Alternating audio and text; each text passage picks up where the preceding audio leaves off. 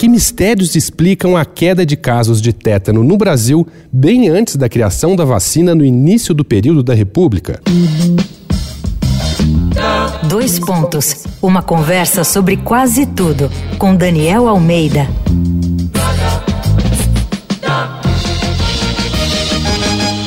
Esse é mais um episódio da série Picada de Amor Não Dói aqui do Dois Pontos. Bom, o tétano foi uma doença terrível e devastadora. A descrição de pacientes com a doença é um horror. Entre o fim do Império e início da República, aqui no Brasil, as maiores vítimas eram escravos e bebês.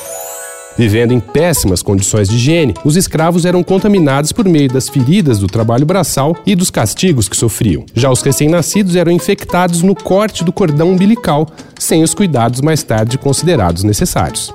Mas, bem antes que os médicos soubessem que feridas abertas e umbigos recém-cortados deveriam ser mantidos limpos para evitar o contato com germes, a doença já havia começado a declinar no país. E a redução de mortes por tétano, principalmente entre crianças, teve impacto significativo no crescimento da população brasileira no início do século XX. De acordo com um artigo de Ian Reid, professor de estudos latino-americanos da Soka University, na Califórnia, algumas hipóteses foram levantadas para justificar a diminuição misteriosa da doença. Para ele, mudanças demográficas e tecnológicas indiretas tiveram mais importância no declínio do tétano no Brasil do que se imaginava.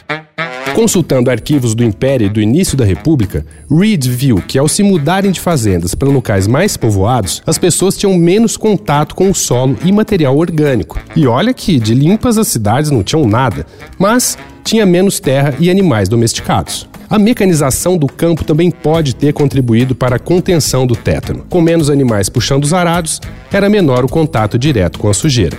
E, finalmente, Reed levantou outra hipótese e é ligada à moda, veja só. Por volta de 1860, jaquetas e casacos longos tornaram-se populares, assim como o uso de sapatos entre escravos. Para você ter uma ideia, a vacina antitetânica só foi desenvolvida em 1924 e ficou disponível nos Estados Unidos apenas 15 anos depois.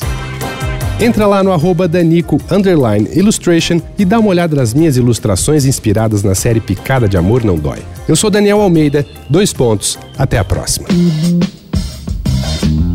Você ouviu Dois Pontos, uma conversa sobre quase tudo com Daniel Almeida.